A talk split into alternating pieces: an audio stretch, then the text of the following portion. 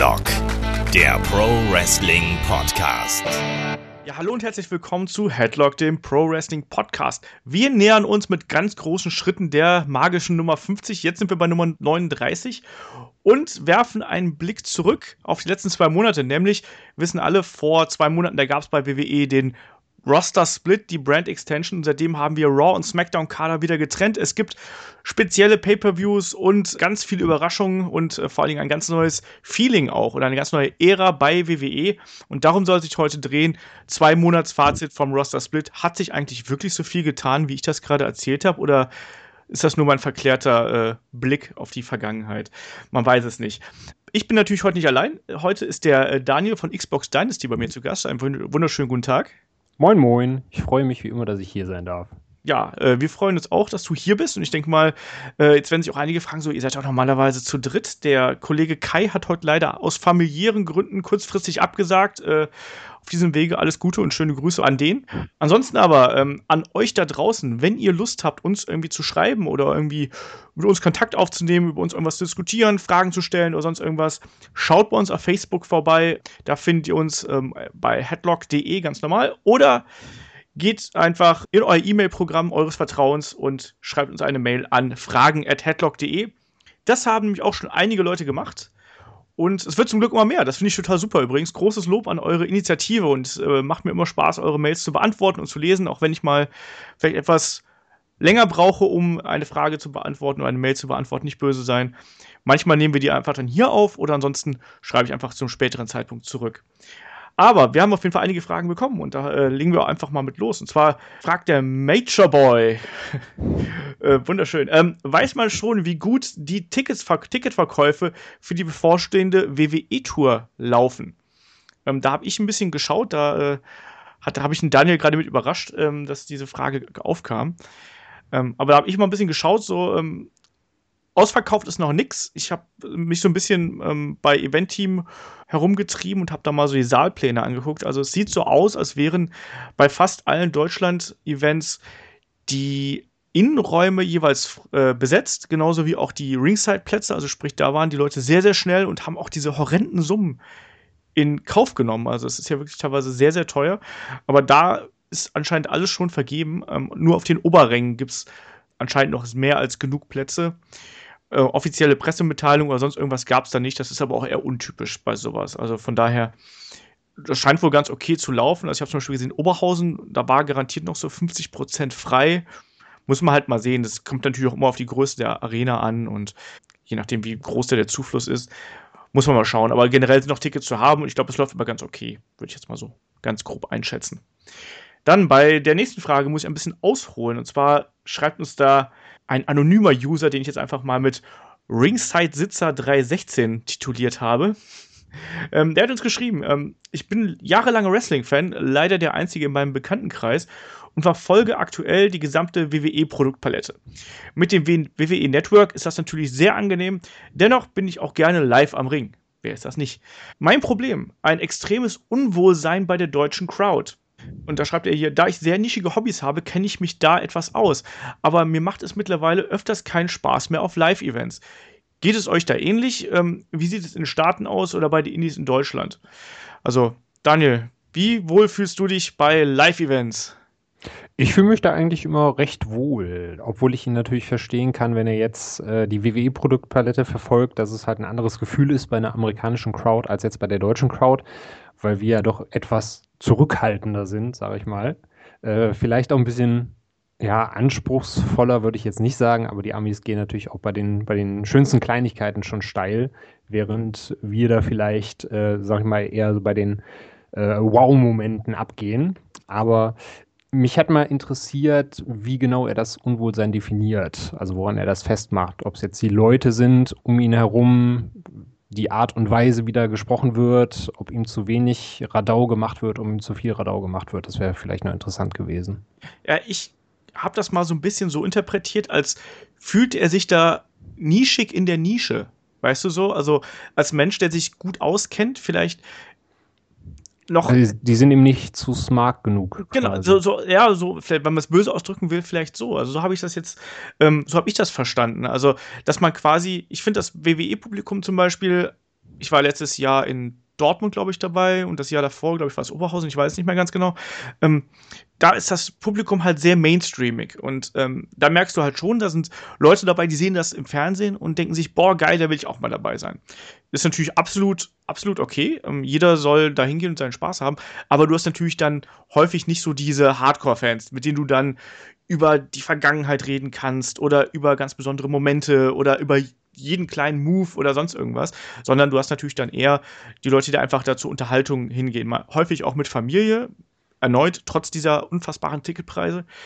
Ähm, das, so habe ich das aufgefasst, dass da halt irgendwie so das Problem ist, dass man sich da nicht so 100% wohlfühlt, weil man da sozusagen als, ja, fast so als Hardcore, als Core-Wrestling-Fan ähm, fast so ein bisschen der Außenseiter ist, weißt du? Das stimmt, das kann ich auf jeden Fall dann auch nachvollziehen. Also es ist ja auch der gleiche Wandel, den viele Fußballfans gerade beklagen. Es gibt ja dann die, äh, heute war wieder eine große Diskussion bezüglich Pyro und sowas, die dann eben sagen, das ist, hat Tradition, das ist Stimmung äh, und die ganzen Kiddies und Familien im Block, die machen uns das alles kaputt sage ich mal in Anführungszeichen. Also ich kann schon verstehen, gerade beim Wrestling in Deutschland, bei den WWE-Veranstaltungen sind ja auch viele Kinder dabei. Ich erinnere mich da an eine Show, in der ich mal war, da habe ich, glaube ich, in der dritten oder vierten Reihe gesessen und du saßt halt bei jedem Entrance und bei jedem äh, Pinfall kamen halt die ganzen Kiddies aus den Seiten nach vorne gelaufen und sind die halt zwischen den Füßen durch und sind vorne an den Ring gelaufen und dass sie das vielleicht auch ein bisschen auf den auf den Nerv geht, äh, kann ich auf jeden Fall nachvollziehen. Ja, das war ja genau das, was ich gerade irgendwie im Vorgespräch auch äh, als Interpretationsansatz hergenommen habe, weshalb die ganzen Innenräume schon belegt sind. Weil mhm. ich glaube wirklich, dass das für viele der Grund ist, dass sie halt ihren Stars nah sein wollen. Und natürlich kannst du das nicht sein, wenn du irgendwie Oberrang, äh, vierte Reihe unterm Dach bist, ne? Ähm, aber ich kann es halt schon verstehen. Aber das ist auch der Grund, weshalb ich zum Beispiel, ich fühle mich bei WWE-Crowds in Deutschland halt auch nicht 100% wohl. Also ich habe ja den Vorteil, ich habe äh, dank meines kleinen Podcasts ja hier genug nette Menschen, mit denen ich über Wrestling reden kann und habe auch im, im, Bekanntenkreis einige Leute, mit denen ich äh, darüber ein bisschen plauschen kann und die so ein bisschen Wrestling-affin auch geworden sind durch mich. Die habe ich so ein bisschen angesteckt. Äh, aber es ist natürlich doof. Also klar, wenn man dann so allein auf ein WWE-Event würde ich auch jetzt nicht gehen. Also ich weiß nicht, wie dir das da gehen würde. Also allein auf ein, zum Beispiel auf ein WXW-Event würde ich durchaus alleine gehen. Ähm, bei WWE glaube ich nicht. Wie ist es bei dir? Ich würde auch nicht alleine hingehen wie du sagst, es ist immer schön, wenn man sich mit Leuten drüber unterhalten kann oder wenn man sich austauscht und dann gemeinsam die Shows guckt, äh, auch so ein bisschen drüber philosophiert. Dementsprechend da alleine zu sitzen, nur um die Show zu sehen, dann ist es, immer, ist es ja meistens in Deutschland auch einfach nur Crowdpleasing. Also es passiert ja nichts Weltbewegendes bei diesen Shows und äh, dementsprechend finde ich das eigentlich schon gut, wenn man einfach mit Kumpels einen schönen Abend draus machen kann, sich drüber unterhält. Genau. Dementsprechend wäre es alleine für mich auch nichts. Genau, er musste einfach vielleicht seine, äh, seine Freunde mehr anstecken und mit mehr Euphorie. So, Leute, hey, kommt, ja. kommt mit zum WWE-Event oder sonst irgendwas oder geht zu kleineren Events. Er hat ja auch gefragt hier, wie ist das in den Staaten oder in den Indies in Deutschland? Staaten. Da kann er gerne mal mit uns zur WXW kommen. Das auf jeden Fall. Also, Herzlich eingeladen. Auf jeden Fall. Also ich bin. Nicht auf die Karte natürlich. ja, also ich habe ja die Dauerkarte noch zumindest für dieses Jahr. Für nächstes Jahr sieht es wahrscheinlich auch anders aus äh, wegen der Zeit. Aber äh, dieses Jahr habe ich noch die Dauerkarte und werde ja auch versuchen, so viel wie möglich noch mitzunehmen. Aber da ich es halt eben anders. Also da hat man halt schon noch so ein bisschen das Gefühl, dass man so ähm, in einer naja, ich gerade sagen, in einer Sekte ist, aber so ein bisschen halt in einer Gruppe ist, wo Gleichgesinnte einfach aufeinandertreffen und die halt dahin gehen, weil es ihre Leidenschaft ist und nicht nur, weil es aus dem Fernsehen kennen. So, das ist so meine, meine persönliche Meinung dazu. Das merkst du halt auch dann immer, wenn du mit den Leuten mal sprichst, die sind da Feuer und Flamme für und ähm, es ist halt nicht nur Unterhaltung, sondern es ist halt halt dann eben ein das Lebensgefühl ein bisschen zu pathetisch, Vielleicht, aber, ne, aber du, du, weißt, was ich meine. Ja. In den USA ist das so, also ich war ja bei, bei WrestleMania 32 dieses Jahr in Dallas, das ist ohnehin ein ganz anderer Haufen. Also da, die sind ja alle eh komplett wahnsinnig bei solchen ähm, Riesensport-Events und da musst du eigentlich nur jemanden äh, anschauen und sagen, Wrestling ist cool, oder? Dann brüllt er dich wahrscheinlich schon an, Alter, warum ist nur Wrestling nur cool? Ist doch total geil oder so. Also da ist halt einfach diese Euphorie ist da eben ganz anders. Und da habe ich mich als zurückhaltender deutscher äh, Wrestling-Fan schon fast ein bisschen überrollt gefühlt. Also, äh, kleine Geschichte vielleicht am Rande, da war ich bei den, ähm, beim NXT Takeover in, ähm, in Dallas und saß gerade auf meinem Platz und da ging ein beleibterer Mensch vor mir vorbei äh, schaute mich an und während ich noch mich so am, am Sammeln war und irgendwie meinen Kram am Sortieren war, schaute mich an und meinte, Alter, warum stehst du nicht? So, hier ist NXT, Alter, WrestleMania, geil, oder? Und ich so, ich bin doch noch gerade erst angekommen. Ich so, aber da muss ich mich dann dafür entschuldigen, dass ich nicht nonstop abgehe. Ja, das, der war, du warst nicht amazing genug. Genau, genau. Ich war nicht glorious genug oder so. Ja, ja nee, aber ich, ich glaube auch, aber ich würde dann tatsächlich, wenn man sich gerade so bei der großen Crowd nicht wohlfühlt, würde ich dann tatsächlich schauen, ob man nicht bei den kleineren Events dann äh, vorbeischaut, weil da hast du natürlich dann wirklich eine sehr ja, das ist halt dann eine, eine, Zielgruppe, die halt viel fokussierter ist auf die Leute, auf die smarten Leute und auf die Leute, die das auch wirklich mögen. Also, ich meine, ich kenne ganz wenig Leute, die jetzt mal so in, in einen WXW oder einen anderen Event so reingestolpert wären. So, huch, ach, da ist Wrestling, gehe ich doch da mal hin oder so. Passiert ja eigentlich nicht, oder? Nö, eigentlich nicht. Also äh, gerade wenn du, wenn du jetzt sowas wie WXW aussuchst, äh, ich glaube nicht, dass da irgendeiner mal vor der Turbinenhalle steht und sagt, ich habe heute nichts vor, was läuft denn hier und äh, sich dann ein Kärtchen kauft. Ja, oder vom Clubbahnhof Ehrenfeld oder so. genau. Äh, war hier nicht äh, 70er-Party heute? das ist manchmal auch so ähnlich. Je nach Outfit auf jeden Fall. Ja, aber ähm, schreib uns ruhig nochmal, was das genaue Unwohlsein irgendwie da charakterisiert. Ob wir das jetzt richtig interpretiert haben, was du da geschrieben hast oder nicht. Das war ja so ein bisschen vage. Also schreib uns da gerne, was da das für dich das Problem dran ist und dann quatschen wir halt einfach drüber. Nächste Frage hat mich über Twitter erreicht und zwar vom äh, Kim, der oder die Kim. Ähm, und der schrieb, wenn uns Tele 5 nächstes Jahr kein Raw mehr zeigt, was machen wir? Bestimmt keine vier Wochen auf das WWE Network warten.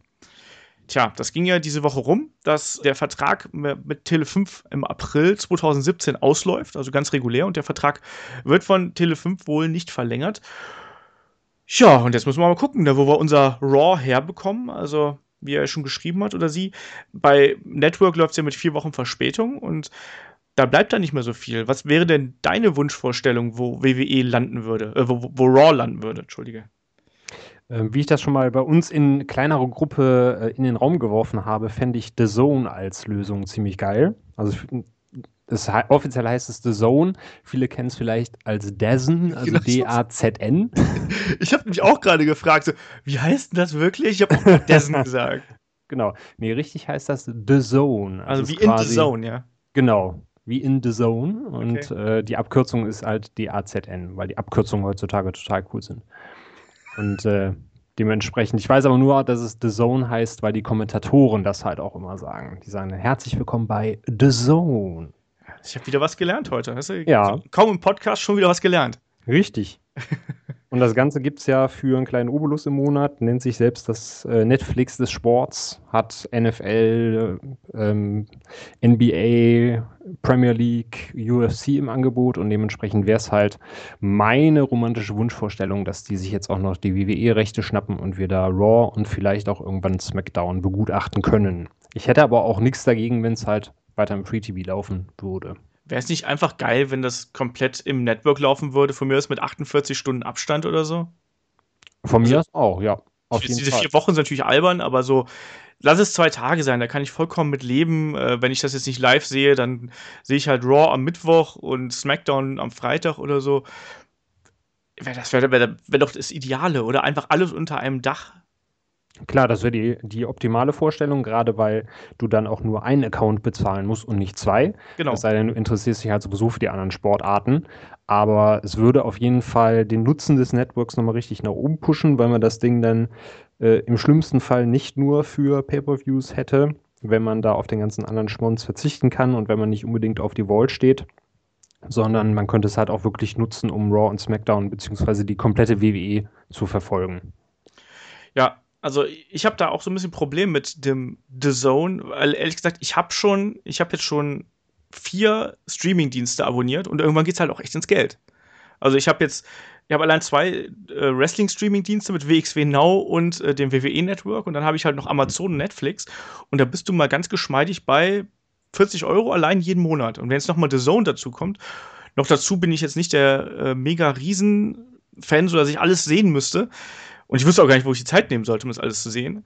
Ähm, keine Ahnung, also ich, das fände ich doof. Also ich fände es am idealsten, wenn es im WWE Network laufen würde. Oder eben, wie du gerade schon gesagt hast, im Free TV. Das wäre natürlich für uns alle ideal, weil da müssen wir ohnehin, die meisten zahlen ja ohnehin die äh, regulären Gebühren einfach über ihre Miete und das wäre ja dann der kostengünstigste äh, Ableger. Und da haben die Kollegen von Power Wrestling mal letztens eine schöne Ausstellung gehabt und haben da so ein bisschen philosophiert, wo denn äh, WWE hingehen könnte, wo Raw hingehen könnte. Also ich könnte mir ja vorstellen, dass dass sie wieder zu Pro7 1 gehen, weil ja äh, SmackDown läuft ja da auf Pro7 Max. Das würde mhm. ja irgendwie Sinn machen, das auch irgendwie zu bündeln. Ansonsten bin ich mir halt nicht sicher, wo das Ding landen sollte in der deutschen TV-Landschaft. Also so, dass es wirklich viele empfangen können. Bei den großen Sendern sehe ich das nicht. Ähm, vielleicht sowas wie Sport 1 würde dann noch irgendwie in, in die nähere Auswahl kommen, aber ansonsten sehe ich da jetzt nicht so die Sender, die da äh, wunder wie interessiert sein sollten. Und äh, abgesehen davon, es hieß ja auch, ähm, dass die Verhandlungen bereits weit fortgeschritten sind und ich denke, dass wir da in ein bis zwei Wochen dann wahrscheinlich ein Update bekommen werden. Ähm, mal sehen, ob es da wirklich so reges Interesse gab, wie es in der offiziellen Pressemitteilung äh, hieß.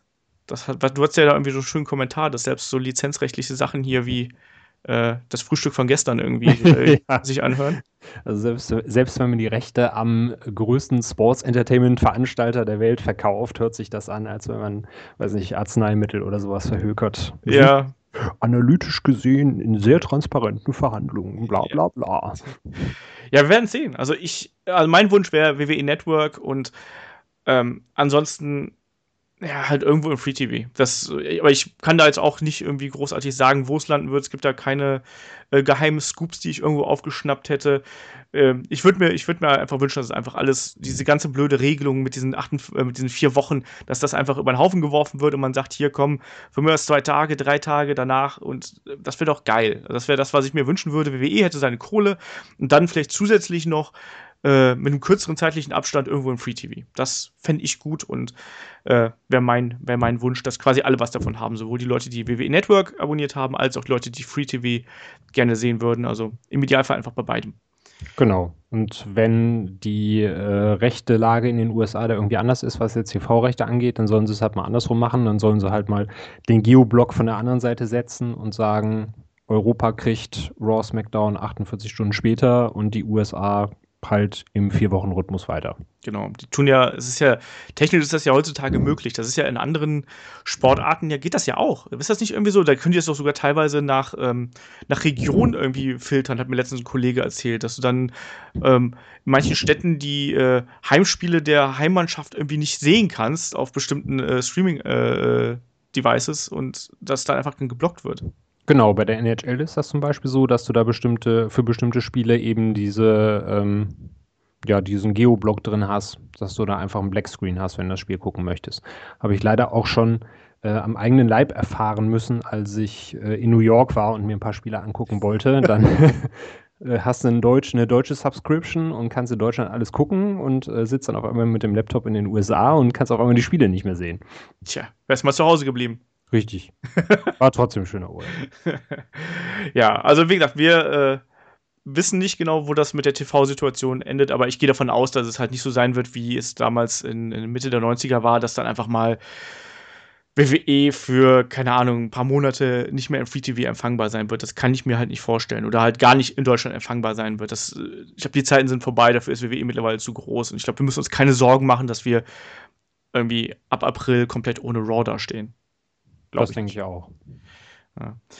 ja. dann letzte Frage, die wird auch relativ kurz sein. Ähm, der Most Over Guy hat uns wieder eine schöne lange Mail geschrieben, danke dafür. Und er hat geschrieben, und vor allem hat er gefragt, ähm, zum einen, ob ich mir äh, Lucha Underground schon angeschaut habe, die zweite Staffel, und ob wir mal im Cast über Lucha Underground sprechen können und mögen und wollen oder ähm, ob es da Bedenken gegenüber gibt. Ja, Lucha Underground, ich hänge da aktuell in der zweiten Staffel irgendwo in der Mitte und auch da holt mich leider die Zeit immer wieder ein, weil das halt auch äh, sehr viel zu sehen ist. Und es gibt einfach so viel Wrestling momentan. Wir haben ja ein wahres Luxusproblem aktuell, dass du eigentlich gar nicht so viel Zeit hast, wie du Wrestling schauen kannst. Ähm, ich schaue mir Lucha Underground generell sehr, sehr gerne an und finde das eben eine schöne Abwechslung zu allem, was aktuell im amerikanischen Mainstream so rumgeistert. Ein Podcast darüber würde ich auch mal ganz gern machen, tatsächlich. Aber ich frage mich da halt, wie groß da die Zielgruppe ist. Also ich weiß nicht, Daniel, du hast du schon mal Lucha Underground geschaut? Du bist ja eher so der WWE, WXW-Mensch. Hast du schon mal Lucha Underground irgendwie dir versucht zu besorgen? Noch gar nicht. Ich habe immer so viel gehört, vor allen Dingen viel Positives, aber wie du sagtest, die Zeit ist ja auch ein großer Faktor und wenn man dann nicht nur die WWE und die WXW schaut, sondern auch ein bisschen äh, Football, ein bisschen Fußball zwischendurch, dann ist die Zeit leider sehr, sehr begrenzt. Ja, also da denke ich auch, da können wir garantiert mal irgendwie einen kleinen Cast machen. Da muss ich aber erstmal noch jemanden finden, der sich wirklich gut damit auskennt, weil es läuft ja hier in Deutschland nicht. Es ist nur, glaube ich, über iTunes, glaube ich, kann man sich besorgen und halt eben über dubiose Internetwege. Äh, und insofern gibt es da halt auch eine sehr kleine Zielgruppe nur. Und wir machen ja den Podcast hier auch gerne für möglichst viele Leute. Und da wird wahrscheinlich Lucha Underground eher so mal hier und da mal so als Begriff fallen und vielleicht auch mal so ein ein oder andere Wrestler. Ich meine, Ricochet zum Beispiel ist ja da jemand als äh, Prince Puma, der da ganz prominent antritt. Oder ähm, Shane Strickland auch äh, gibt ja genug Leute, äh, Johnny Mundo und keine Ahnung was. Ist ja mehr als genug Talent ist ja da, über das man reden kann. Und da werden wir garantiert mal über Lucha Underground Talent stolpern. Ob wir jetzt da einen eigenen Cast für machen, vielleicht mal so, so ein ähm, über den WWE-Tellerrand hinaus Podcast oder so. Schauen wir mal. Ja, und damit dann auch zum Thema. Jetzt haben wir schon wieder hier die, äh, weiß ich gar nicht, 15 Minuten Marke auf jeden Fall schon wieder geknackt mit den Fragen. Aber ne, ich finde das super. Stellt uns ruhig eure Fragen an fragen.headlock.de. Wir beantworten die hier und freuen uns einfach über jede Mail, die da kommt. Und damit dann auch zum aktuellen Thema, weil am 19. Juli 2016 gab es ja den Roster-Split. Da gab es dann wieder eigene Rosters für Raw und für SmackDown. Es wird seitdem als New Era bezeichnet, hier dieser neue Aufbruch äh, in eine neue Zeitrechnung von WWE. Es hat sich seitdem einiges getan. Ähm, nicht nur durch die neuen Roster, auch durch ganz viele neue Leute, die von NXT hochgekommen sind. Ähm, bei NXT ist nachge rekrutiert worden. Da passiert jetzt halt demnächst auch noch mehr. Stichwort Sanity. Ich weiß nicht, ich will niemanden spoilern, deswegen werbe ich es nur in den Raum. Ähm, und ich würde das jetzt ganz einfach mal ganz methodisch hier durchgehen. Ich habe nämlich hier ein paar Punkte aufgeschrieben, die dann der Daniel und ich einfach mal ganz bürokratisch abhaken und diskutieren werden. Ganz und, deutsch. Genau, ganz deutsch. Ganz deutsch. Ich bin ja inzwischen auch vorbereitet, muss man auch mal sagen. Ich, ich habe mir immerhin schon mal einen Zettel geschrieben. Einer. Ja, ich habe immerhin schon mal einen Zettel geschrieben und mal, äh, damit wir hier nicht komplett immer in der Luft hängen. Und ich würde gerne anfangen mit dem World Title geschehen, sowohl bei Raw als auch bei SmackDown. Ähm, fangen wir vielleicht mit Raw an. Da hat es ja dann, ja, die waren ja erstmal titellos. Da war ja dann Dean Ambrose ist zu SmackDown gegangen. Dann wurde der Universal Title aus, dem, aus der Taufe gehoben, wie man so schön sagt. Äh, ziemlich hässlicher Gürtel und ziemlich doofer Name. Aber ist halt der Gürtel der, der Flagship-Show von äh, WWE. Bei SmackDown wiederum war es erst Dean Ambrose, der den Titel gehalten hat und dann jetzt äh, aktuell AJ Styles.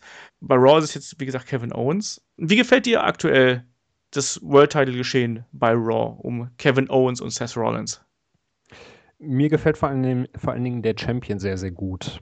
Sah ja alles danach aus, dass sie den gleichen Fehler wieder machen und versuchen, Roman Reigns zu pushen und ihm dem WWE Universe wieder aufs Auge zu drücken. Und ich bin froh, dass dann doch äh, der Twist kam, auch wenn er diesmal wieder durch Triple H kommen musste und äh, Kevin Owens sich dann den Titel schnappen konnte, beziehungsweise ihm der Titel zu Füßen gelegt wurde. Ja. Von daher äh, finde ich, wie es aktuell läuft, eigentlich sehr gut, weil es einfach frischen Wind ins Ganze bringt und weil es halt wieder ein Raw-Moment war, der so nicht abzusehen war. Das stimmt. Äh, wie ist es bei SmackDown? Bei SmackDown, da ich Dean Ambrose auch nicht für den besten Champion halte, der diesen Gürtel mal äh, halten durfte, finde ich AJ Styles als Lösung auch ganz gut, weil äh, AJ ja durch die Fehde mit Roman Reigns damals ja schon so arg gebeutelt war. Ich meine, wenn du Matches hast, wo dein Gegenüber jedes Mal aus drei Finishern auskickt, dann wirst du halt auch nicht als äh, der stärkste Wrestler dargestellt und dementsprechend finde ich gut, dass sie ihn halt nicht wieder haben verhungern lassen, sondern er diesmal auch den Titel halten darf. Ja, und er ist ja auch, ich kann es ja nochmal sagen, er ist ja für mich der MVP von WWE in diesem Jahr bislang. Ja. Nee, aber er ist ja auch jemand, der, der hat halt auch momentan das, das Feuer und der hat das Publikum hinter sich, obwohl er halt ein Heal ist, aber der ist einfach so gut aktuell, an dem kommst du nicht vorbei. Das geht einfach nicht. Ähm, zu Raw würde ich gerade mal noch ganz kurz was, was einschmeißen. Und ja. zwar, ähm, ist es denn so, dass man vielleicht aktuell einfach nur den Champion gut findet und aber das Programm halt eigentlich so ist wie immer, weil ne, diese Authority-Geschichte ja doch schon sehr prägnant ist? Immer noch. Also trotzdem ist der Stephanie ist ja sehr im Mittelpunkt. Mick Foley natürlich auch, der ist jetzt nicht Authority, aber halt eben Authority Figure. Und dann eben noch Triple H, was ja dann auch über kurz oder lang eben nochmal in einem Match von ihm resultieren soll. Ist es nicht eigentlich dasselbe wie immer, nur halt mit einem coolen Champ, den wir alle mögen? Das auf jeden Fall. Also ich finde, von beiden Shows hat sich Raw am wenigsten weiterentwickelt. Ähm, wie du sagtest, der Champion ist halt cool und wir gönnen es ihm alle. Aber ähm, das, was jetzt aktuell äh, in Sachen Storylines los ist und welche Richtung das läuft, das sieht halt wieder nach Same Old, Same Old aus. Also gerade auch wieder diese Spannung zwischen Seth und Stephanie, die ja noch eine alte Rechnung dann offen haben. Ähm, es läuft halt alles wieder in die gleiche Richtung, das ist richtig. Ja, muss halt mal abwarten, wie sie das dann auch mit Triple H irgendwie auflösen werden. Das soll ja in den kommenden Wochen noch ein Statement geben und es wird ja gemunkelt, dass es dann bei WrestleMania zum Aufeinandertreffen von Seth Rollins und Triple H kommen soll.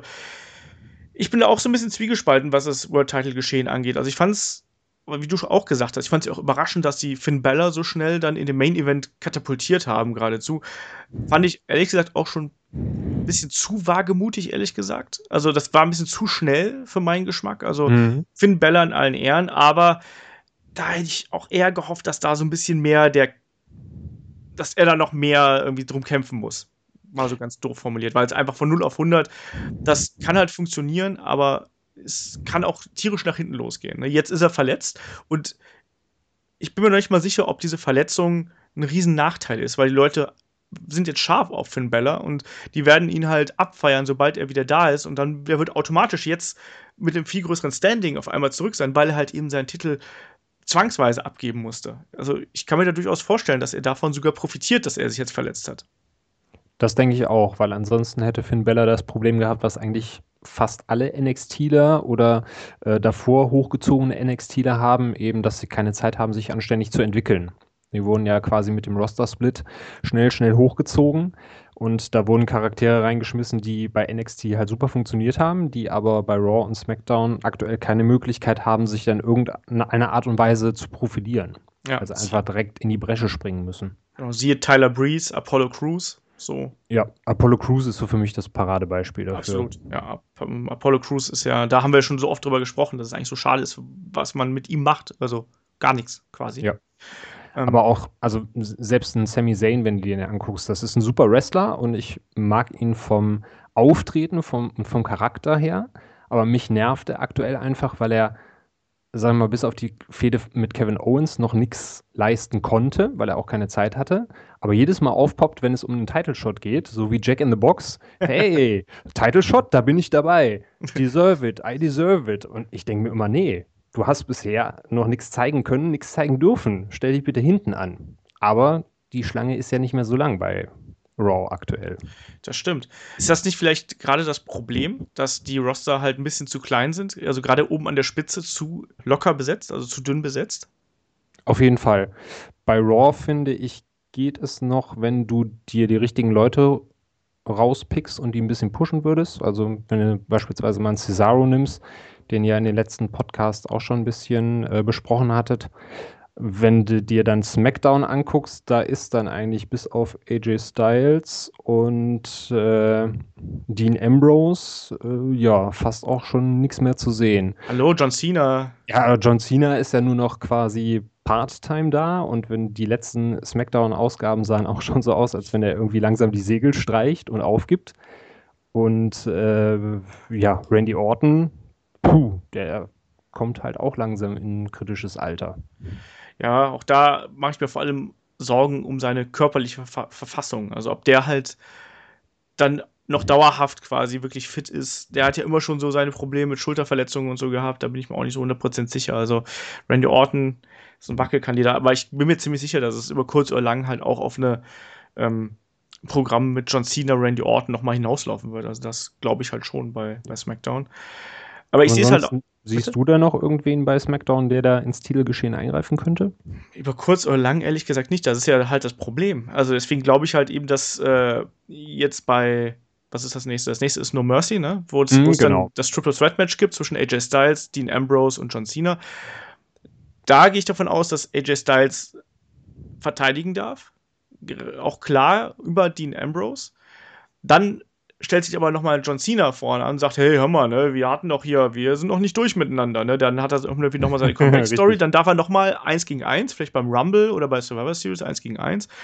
Und dann äh, muss halt Randy Orton herhalten, aber ich sehe halt auch aktuell niemand in der, in der Midcard, der jetzt so den Sprung äh, schaffen könnte. Und es geht ja sogar noch das Gerücht um, dass Dean Ambrose sich nach No Mercy eine Auszeit nehmen möchte. Dass ja. er einfach aktuell ausgebrannt ist nach dem ganzen Tohuwabu der letzten Monate.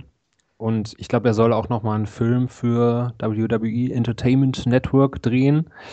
Das soll, glaube ich, irgendwie im November starten. Das heißt, wenn das alles so kommt, wäre er beispielsweise dann auch schon wieder raus. Und dann sieht es noch dünner aus. Ja, das stimmt. Aber da, da fehlt halt einfach ein bisschen was. Ich meine, da wäre natürlich so jemand, ich halte jemanden wie einen Baron Corbin als durchaus als Kandidat, der mal so ein bisschen da oben schnuppern kann. Das werden nicht die schönsten Kämpfe werden, sage ich vorweg.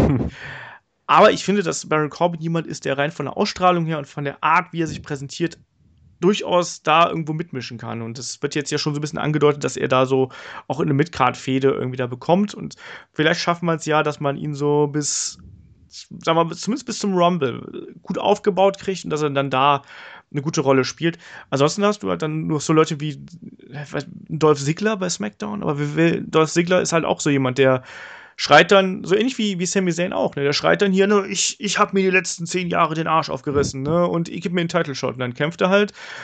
Ja, schwupps, dann verliert er. Dann darf er gegen den Miss ran, weil er seit zehn Jahren dabei ist und dann verliert er wieder. Ja. Richtig.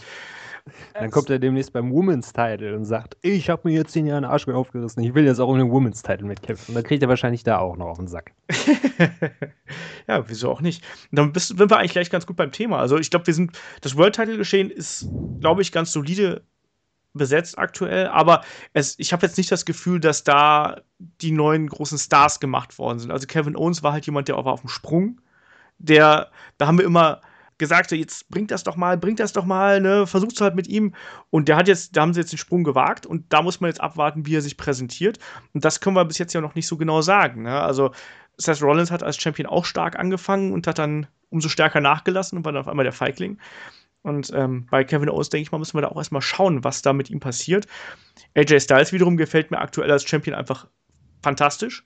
Kann ich nicht anders sagen. Ich ja. finde unheimlich gut ähm, in seiner Außendarstellung und der hat inzwischen so eine breite Brust einfach, also wie er sich präsentiert. Das hätte ich noch vor fünf Jahren, äh, wo er da bei, bei äh, Impact rumgekreucht ist, nie erwartet, dass der jemals da hinkommt und sagt, hier so, bam, ich bin hier der freaking World Champion und strahlt das auch aus. Hätte ich nie erwartet, dass das irgendwann mal so kommt. Also äh, ich finde es absolut fantastisch und gönnen unseren beiden Champion, die wir da aktuell haben, wirklich diese Position, die sie da haben, äh, mehr als sonst was.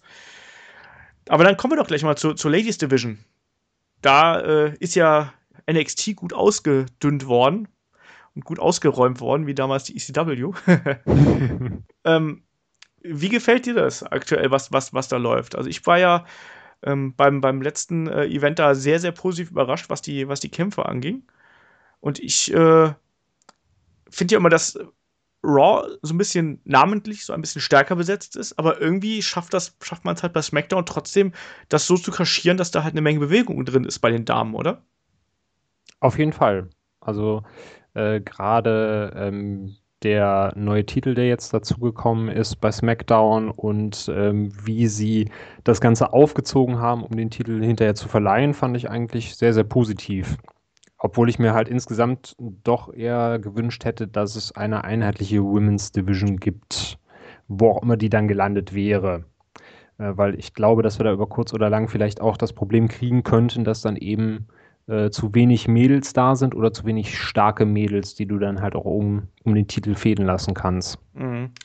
Ja, das ist halt das Problem. Ne? Also ich meine, wir haben jetzt bei äh, jeder Brand so um die sechs bis acht Mädels. Also ich kann es gar nicht genau sagen, wie viel das jetzt ähm, sind, aber ähm, das stimmt schon. Äh, da sind natürlich dann auch wiederum welche dabei, die dann erstmal noch aufgebaut werden müssen. Auch da muss ich ja SmackDown äh, positiv hervorheben, die sich da nicht auf das alte Talent verlassen. Also, dann hätte ich auch einfach sagen können: hier kommen Becky Lynch und dann, äh, welche Bella ist nochmal da? Äh, die halt macht Nikki Bella, äh, machen, ist es Nikki Bella? Ich verwechsel die immer. Äh, warte mal, ich gucke. Ja, Nikki Bella. Es ist, ist Nikki Bella, ne? Ja. Ähm, hier kommt dann äh, Becky Lynch, Feder halt erstmal gegen Nikki Bella bis zum geht nicht mehr, ne? Und in der Zwischenzeit bauen wir jemanden auf. Ich finde es sehr cool, dass man da jetzt gerade Alexa Bliss ähm, die Chance gibt, weil ich finde, die hat irgendwas. Ne? Also kleines Powerbündel irgendwie. Ich finde, die hat auch irgendwie eine, eine coole Ausstrahlung, eine coole Mimik. Das, das vom, vom Kampfstil her bin ich mir nicht so 100% sicher, ob das ein guter Kampf wird zwischen den beiden, aber da finde ich es gut, dass sie es einfach auch gewagt haben und dann ihr eine Chance geben werden. Äh, ansonsten da mit, mit Naomi und Co., das finde ich eigentlich auch ganz okay. Bei, bei Raw wiederum sehe ich das so, dass man sich da einfach auf die großen Namen verlässt. Ne? So ist mein Eindruck. Also du hast, du hast eine Bailey, du hast Sasha Banks und du hast Charlotte und dann sagst du hier, hab deinen Gürtel, mach mal. Genau, also so ist es ja auch die letzten Raw-Folgen gelaufen. Die drei standen im Ring. Ähm, Charlotte sagt, ich bin Champion, alles gut. Stellt euch hinten an. Die zwei sagen, wir verdienen es aber auch, wir wollen auch Champion sein. Und so dreht sich das halt die letzten drei Tage, äh, drei Tage, sag ich schon, drei, drei Ausgaben meistens auch mal. Das heißt, äh, ja, im Endeffekt hast du da keine große Spannung, keine große Fehde. Du weißt, irgendwann werden die drei aufeinandertreffen und vielleicht ähm, gestaltet sich daraus noch für die Zukunft was. Aber wie du sagtest, man setzt halt eben auf die großen Namen, ohne sich da kreativ großartig Gedanken zu machen. Ja, aber da gibt es ja auch noch den, äh, wie sagt man schon, den Elefant im Schrank oder wie sagt man das? Ähm, da gibt es ja auch noch Nia Jax im Hintergrund, die eine unbekannte Dame nach der anderen weghauen darf. Also die wird ja dann auch über kurz oder lang irgendwie noch in den äh, in diese Dreierrunde eingreifen, denke ich mal, oder? Da würde es eine Storyline mit Braun Strowman geben, dass die zwei dann hinterher heiraten oder so, nachdem sie, nachdem sie jeden, äh, jeden Jobber verprügelt haben, den es in den Staaten so gibt. Man weiß es nicht. Vielleicht treffen die auch aufeinander. Ein Intergender-Match könnte man ja auch machen. ja, aber äh, da hast du auf jeden Fall recht. Also wird ja gerade auch so aufgebaut, dass sie da oben in der Riege mit dazustoßen kann. Und da bin ich auch mal gespannt, wie sie es auflösen und vor allen Dingen, wie sie Nia Jax dann darstellen, wenn sie mal einen ordentlichen Gegner im Ring hat. Ja. Ja, auch da, ähm, also mir fällt jetzt schon bei diesen zwei äh, Bereichen, die wir jetzt gerade mal angesprochen haben, fällt mir schon auf, dass man irgendwie merkt, dass bei SmackDown mal wieder aus der Not eine Tugend gemacht wird, so wie das halt früher schon war. So nach dem Motto, ah, wir haben nicht so viel Star Power, wir haben halt, weiß ich nicht, oben halt nur so zwei, drei Leute und dann darunter halt eben nicht mehr so viel. Wir haben halt nur so ein paar Damen, die wirklich ziehen, aber wir versuchen dann eben neue Leute aufzubauen, während du bei Raw eher das Gefühl hast, dass man da auf Nummer sicher geht, oder? Genau bei Raw hat halt jeder sein Gimmick. Und das Gimmick, was die letzten Monate funktioniert hat, das wird auch weiter wie die Sau durchs Dorf getrieben.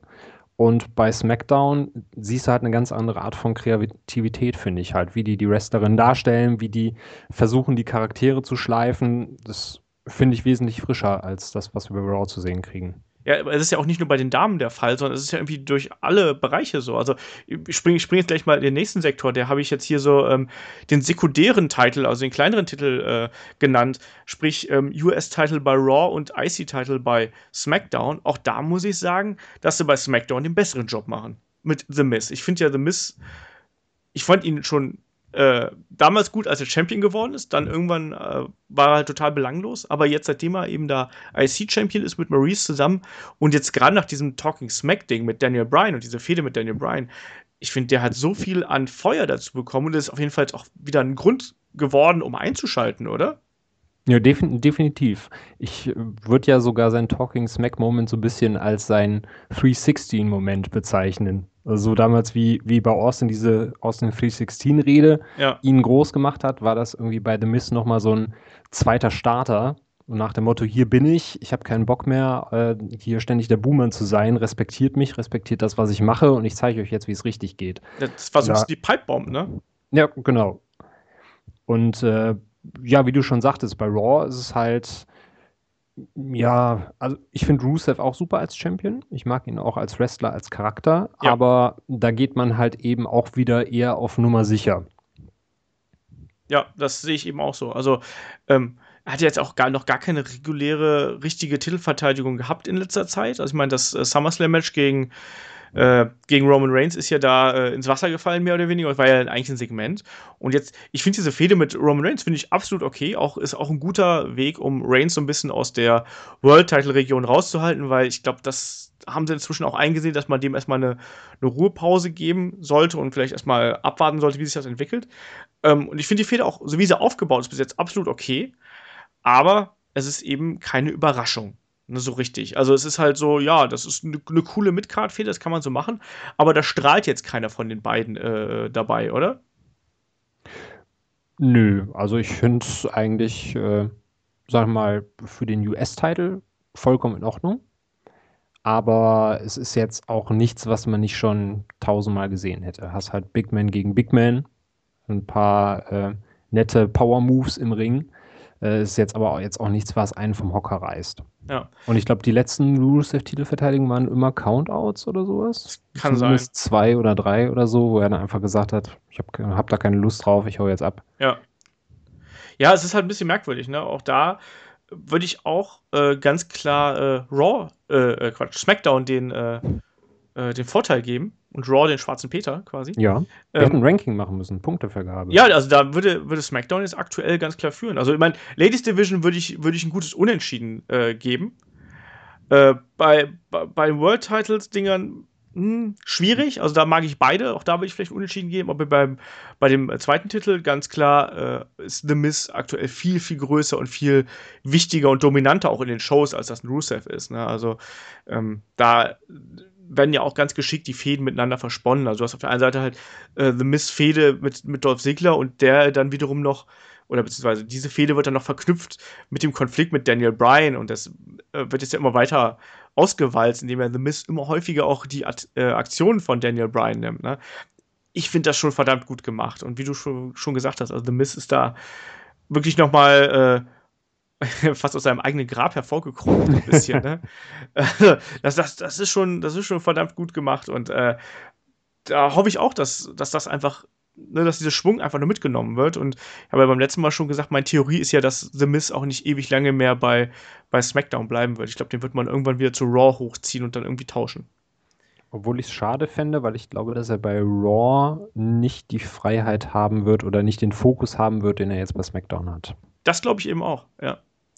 Glaube ich Glaubst du denn, dass wir vielleicht irgendwann noch mal ein Match zwischen The Miz und Daniel Bryan sehen werden?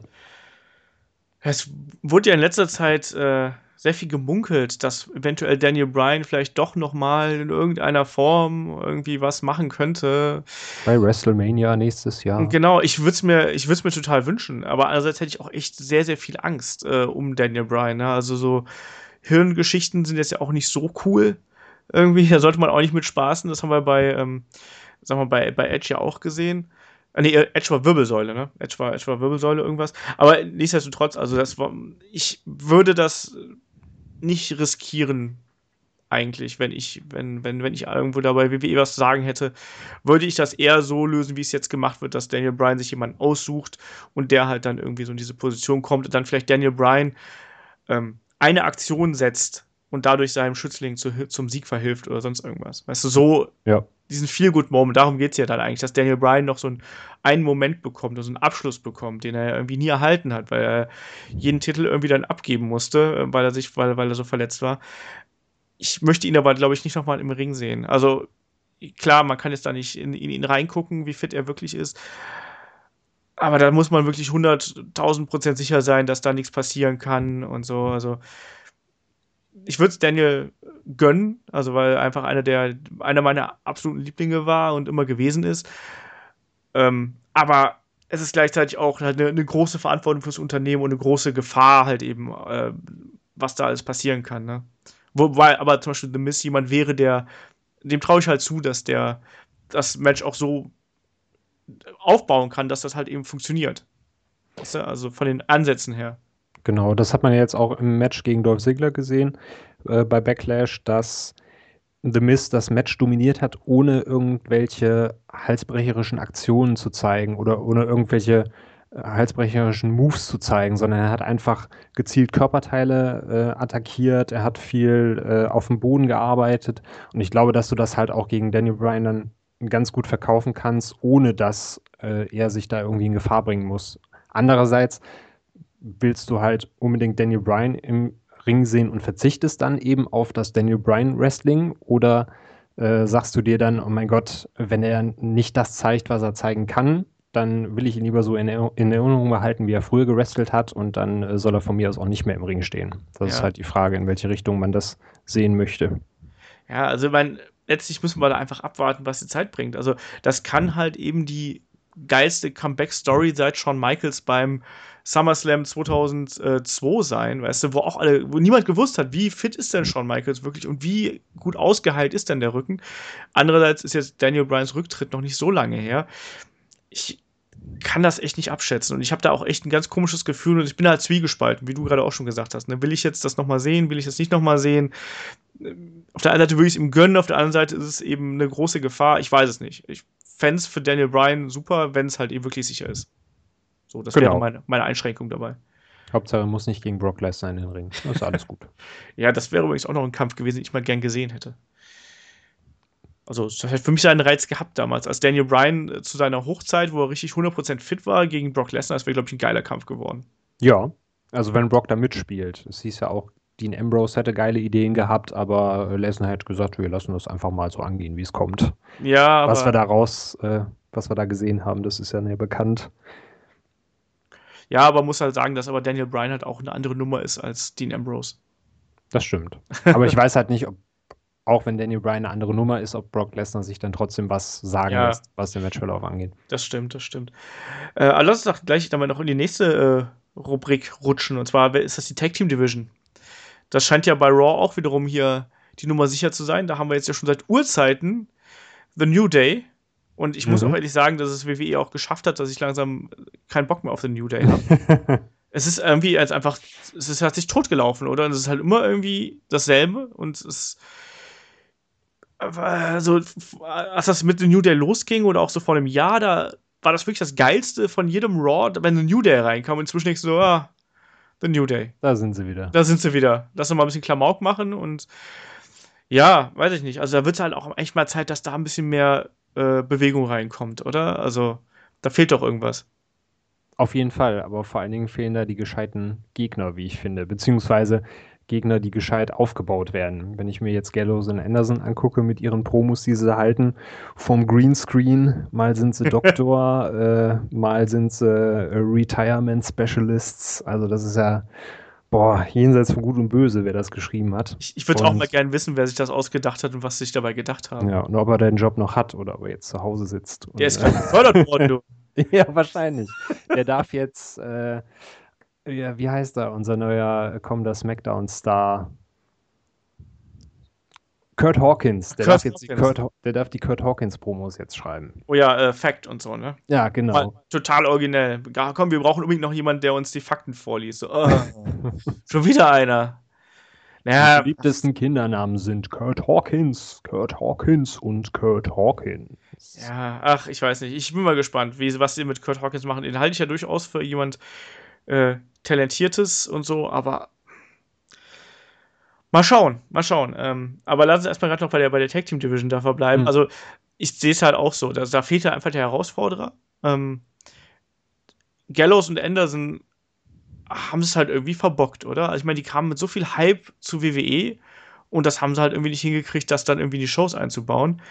Äh, äh Big Cass und Enzo, finde ich, die schippern auch gerade so ein bisschen oder die, die, die werden aber gerade so ein bisschen so durch die Gegend und die dürfen dann gegen die Shining Stars kämpfen, wo ich mir auch denke, so, Hä?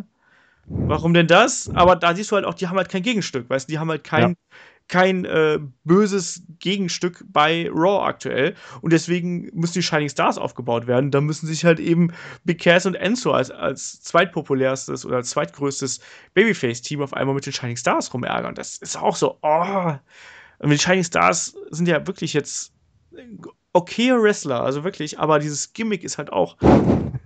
Also das, das, das wird wahrscheinlich zeitgleich mit dem äh, Gallows und Anderson äh, Vignetten gedreht, oder? Also, das ist halt so absolut, absoluter Schrott, wenn ich die beiden da reinkommen sehe und dann ihre Zettel verteilen sehe. Was soll das denn? Ich habe es auch immer noch nicht verstanden. Nee. Ich meine, ist ja schön, dass sie da Urlaub gemacht haben, aber äh, come for the beaches. Ja. Ich weiß immer noch nicht, ob ich für die Frauen oder für den Strand kommen soll, aber vielleicht ist es auch so gedacht. Aber ich verstehe auch dieses ganze Gimmick nicht. Nee. Wenn sie Reiseberater werden wollen, dann sollen sie sich einen anderen Job suchen, aber bitte nicht in der WWE. Du meinst, wir fangen jetzt wieder an, bei WWE so Job, äh, Job-Gimmicks aufzubauen, der böse Reiseberater und so? ja, genau.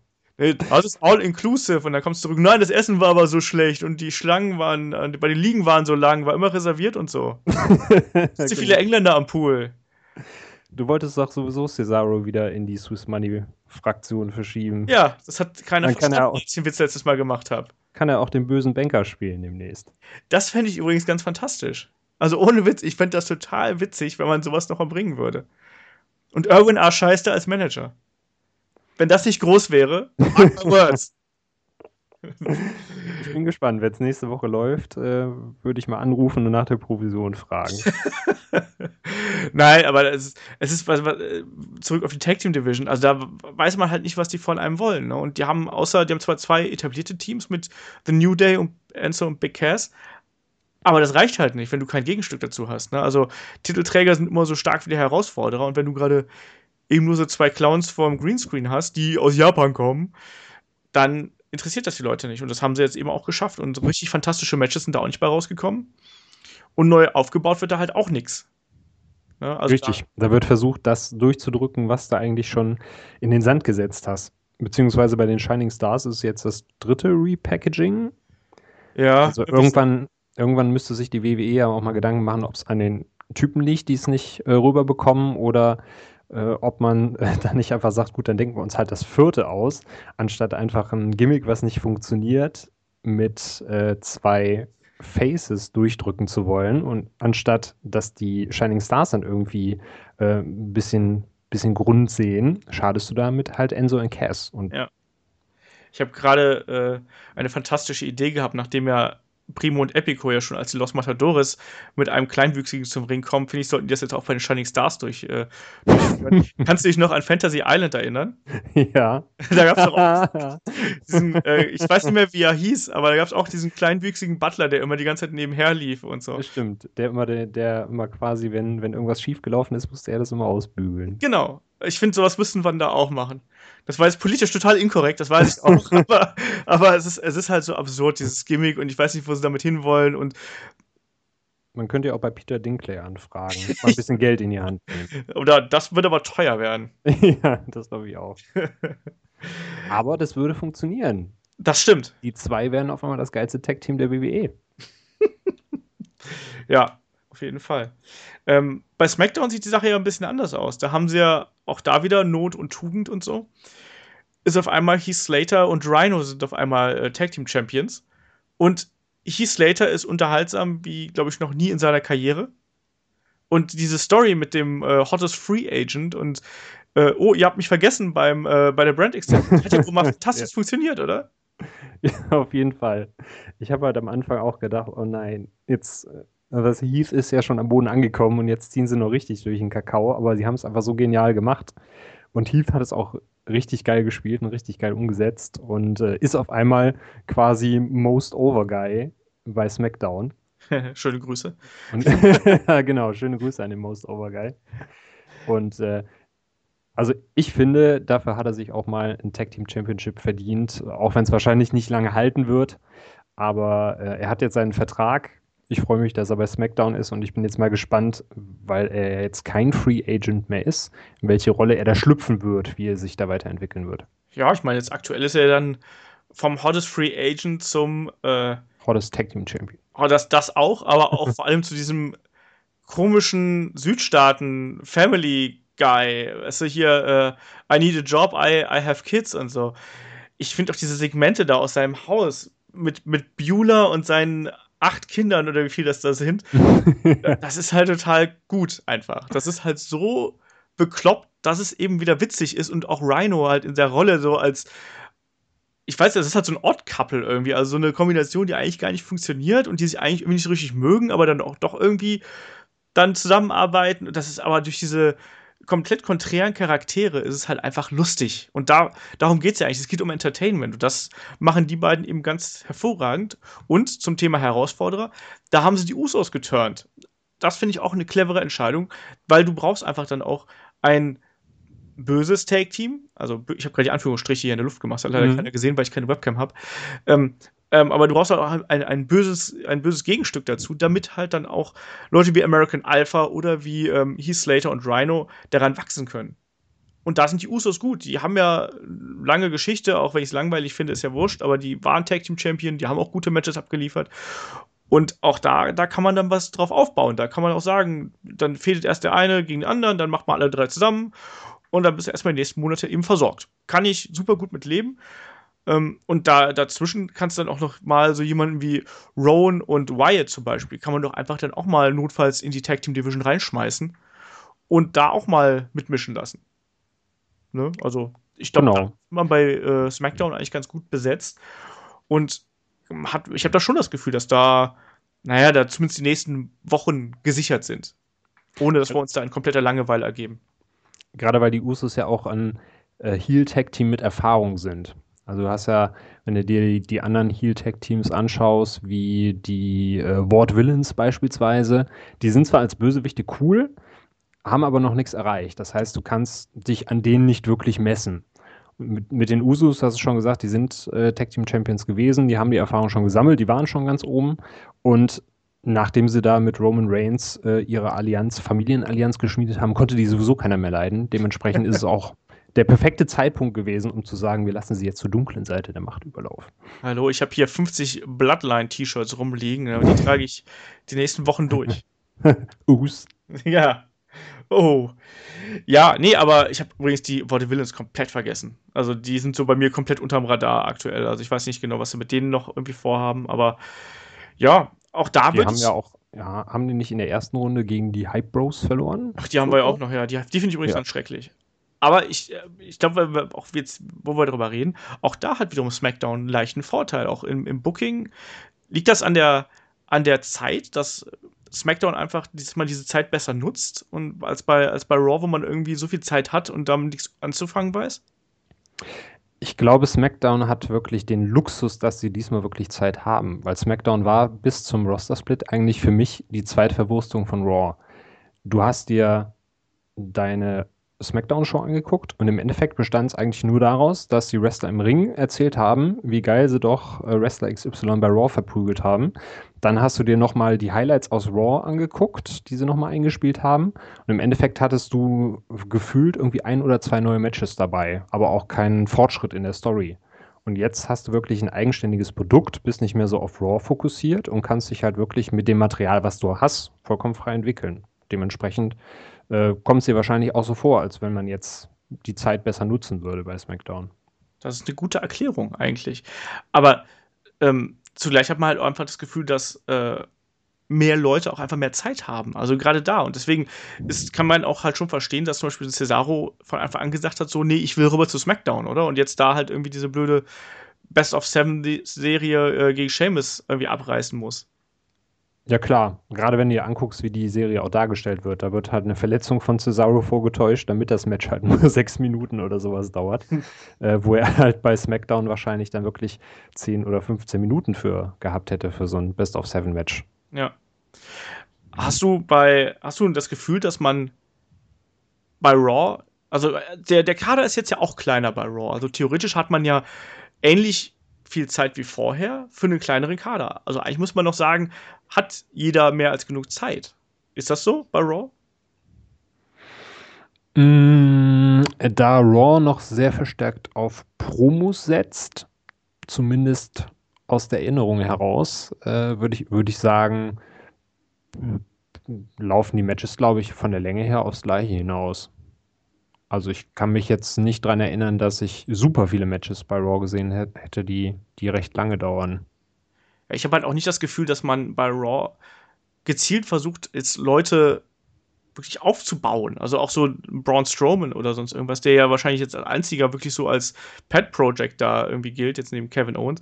Ähm, da habe ich halt nicht das Gefühl, dass man da jetzt irgendwie sich so mit einem roten Faden da irgendwie dran gesetzt hat. Das fühlt sich alles irgendwie so sehr langsam an. Ich weiß nicht, ob das einfach auch die andere, ist das eine andere Zielgruppe oder ist da die Planung wirklich so komplett anders? Ich verstehe es halt nicht, dass es bei SmackDown hast du eine kurzweilige Show und bei Raw hast du irgendwie so immer das Gefühl, dass da so ein bisschen, da wird hier gezogen, da gezogen. Irgendwie ist es halt alles ein bisschen zäh. Vor allen Dingen werden Leute mal aus dem Fokus rausgerückt und dann kommen sie in den Fokus wieder rein. Wenn ich jetzt hier an, äh, an Darren Young beispielsweise denke, äh, dann hast du da mit Titus O'Neill eine äh, sechs, sieben Minuten Promo, wo er über Darren Young herzieht und sich fünfmal verspricht. und in der Zeit hätte es auch einfach sagen können, lass die beiden gegeneinander in den Ring steigen. die interessiert sowieso keiner und gibt dafür einem anderen Match vielleicht noch ein bisschen Zeit oder gibt einem Sami Zayn noch ein bisschen Zeit, sich mal zu entwickeln, sich zu entfalten.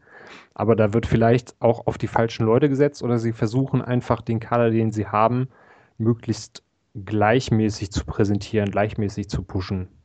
Ja. Was im Endeffekt aber dazu führt, dass keiner irgendwie gepusht wird. Ja, das stimmt. Ähm, wobei wir dann aber zum Thema, ja, so frische und ein bisschen frischer Wind kommen. Und das wäre dann vielleicht die Cruiserweight Division bei Raw. Das ist ja wirklich dann so das größte Alleinstellungsmerkmal, was man da jetzt aktuell hat. Wie zufrieden warst du? Jetzt, wir haben jetzt eine, bei, beim letzten Raw gab es äh, die Vorstellung der Cruiserweights, den ersten Kampf äh, gab es bei Raw. Ähm, wie zufrieden bist du mit der Darstellung? Für den Anfang hat es mir ganz gut gefallen. Ich würde es aber davon abhängig machen, wie die nächsten Wochen laufen. Weil ich bin da ganz bei dir. Ich kenne ja deine Meinung dazu schon ein bisschen, dass man den Cruiserweights auch dementsprechend die Möglichkeit geben sollte, in Fäden einzutauchen, äh, vielleicht auch die eine oder andere Promo zu halten und die einfach so ein bisschen zu präsentieren und nicht einfach wie die äh, Zirkusclowns da mal in den Ring zu werfen, um den Leuten ein bisschen Abwechslung zu bieten. Von daher fand ich es halt ganz gut, dass sie die einzeln vorgestellt haben dass es eben auch schon ein gutes Match am Anfang gab. Das stimmt, war ein sehr guter Kampf, auf jeden Fall. Ja. Aber ich fand es merkwürdig, dass man den Champion nicht gesehen hat. Das habe ich nicht verstanden. Also, du hast einen Champion, bringst aber dann die vier Herausforderer rein und der Champion ist irgendwo backstage und wird dann hinterher beim äh, hier irgendwo im Internet gezeigt. So, hä, was? Warum? Also, dann lass doch erstmal einen Champion rauskommen. Der ist doch das Aushängeschild von der Division. Ja, eigentlich also, schon. Ich weiß halt nicht, ob es damit reinspielt. Ähm, ich, ich weiß jetzt auch nicht, ob es noch ein Gerücht ist oder ob es vielleicht auch schon bestätigt ist. Im Internet gibt es dieses Video von äh, der Vorstellung der Cruiserweight Division mit dem Titel Team Red. Und es soll ja wohl eventuell auch noch eine Cruiserweight Division für Team Blue geben. Vielleicht haben sie deswegen den Champion noch nicht präsentiert und sagen erst, es wird jetzt gegeneinander gefochten und es gibt dann hinterher quasi ein gemeinsames Match gegen diesen Champion oder ähnliches. Okay. Aber ansonsten kann ich mir halt auch nicht keinen Reim draus machen. Das ist mir jetzt ein neues Gerücht, dass man jetzt auf einmal äh, diese Exklusivität der Cruiserweights äh, dann jetzt aufheben will. Ah, okay. Also das ich kann dir gerne mal die, die äh, Source schicken. Ja, schick äh, gerne mal, aber. Da kannst du mir vielleicht auch sagen, ob, ob man der äh, Quelle Glauben schenken kann oder nicht. Ja, also das, ich finde das halt sehr merkwürdig, wenn man jetzt äh, diesen, ja, wie gesagt, diese, diese Exklusivität dann auf einmal sich wegnehmen würde. Fände ich, fänd ich äh, komisch, aber naja. Ähm, ja, ich bin da mal gespannt. Also ich finde den, den Kader auf jeden Fall schon mal relativ gut. Also man muss ja sagen, man hat ja irgendwie so knapp äh, Aktuell sind ja sieben Wrestler bestätigt. Das ist zum einen der TJ Perkins, der als Champion da ist. Dann die vier, die wir jetzt da gesehen haben, sind Graham Metalik, ähm, äh, Rich Swan, Brian Kendrick und wen haben wir noch gehabt? Cedric Alexander. Ähm, Cedric Alexander ja auch bei NXT aufgetreten. Dazu sind, sollen dann aber auch noch hier Lince, Lince Dorado und ähm, Noam Dar verpflichtet worden sein. Ähm, grundsätzlich sieben Leute ist ja schon mal ein guter Ansatz und das wird ja auch noch gerüchtet, dass da auch noch ein paar mehr dazukommen sollen. Also am heißesten ist das ja mit Akira to Tosawa und ähm, Jack Gallagher. Und natürlich jemand wie Johnny Gargano und Tommaso Ciampa sind ja eh unter Vertrag, die werden da garantiert auch irgendwie mitmischen. Und über ähm, Zack Sabre Jr. und Kota Ibushi wurde ja auch gesagt, wenn die ihren Vertrag oder den Vertrag, den WWE ihnen vorgelegt hätte, unterschrieben hätten, dann wäre einer von den beiden wahrscheinlich Champion geworden. Ne? Also ich glaube, dass man da bei Raw auf jeden Fall auf einem gut, guten Wege ist, aber wie du schon sagst, da muss man halt gucken, wie man es präsentiert. Ne? Das wird halt eben die, die große Kunst sein und da muss man einfach mal abwarten. Also jetzt äh, haben wir beim ähm, Clash of Champions haben wir jetzt Brian Kendrick gegen TJ Perkins, was ich gar nicht erwartet hätte. Hättest du das gedacht, dass diese beiden zuerst aufeinandertreffen?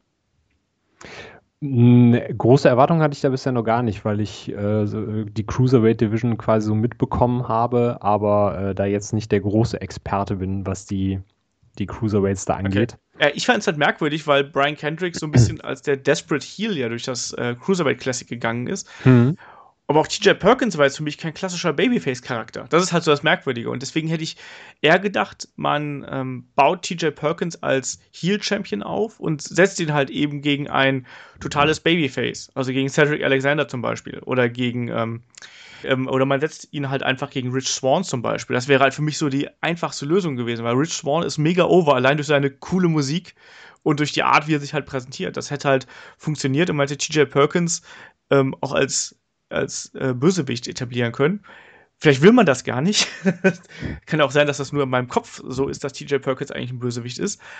Aber ähm, nichtsdestotrotz bin ich da mal gespannt, äh, wo man da mit den Leuten hin will. Und ob man da überhaupt in irgendeine Charakterrichtung geht oder ob man einfach sagt, so wie beim Cruiserweight Classic, das sind einfach Athleten und wir lassen die machen. So. Und dann entwickelt sich irgendwas daraus, weißt du? Dass man die so ein bisschen aus der Sports-Entertainment-Schiene rausnimmt, sondern einfach sagt, hier, das sind unsere Cruiserweights, die sind was ganz anderes. Mhm. Da habe ich aber ein bisschen Bedenken, ob das funktioniert, weil für mich das Publikum nicht darauf ausgerichtet ist. Natürlich honorieren die halt auch gute Leistungen im Ring, aber ich weiß halt nicht, ob es ganz ohne Entertainment-Charakter funktionieren wird.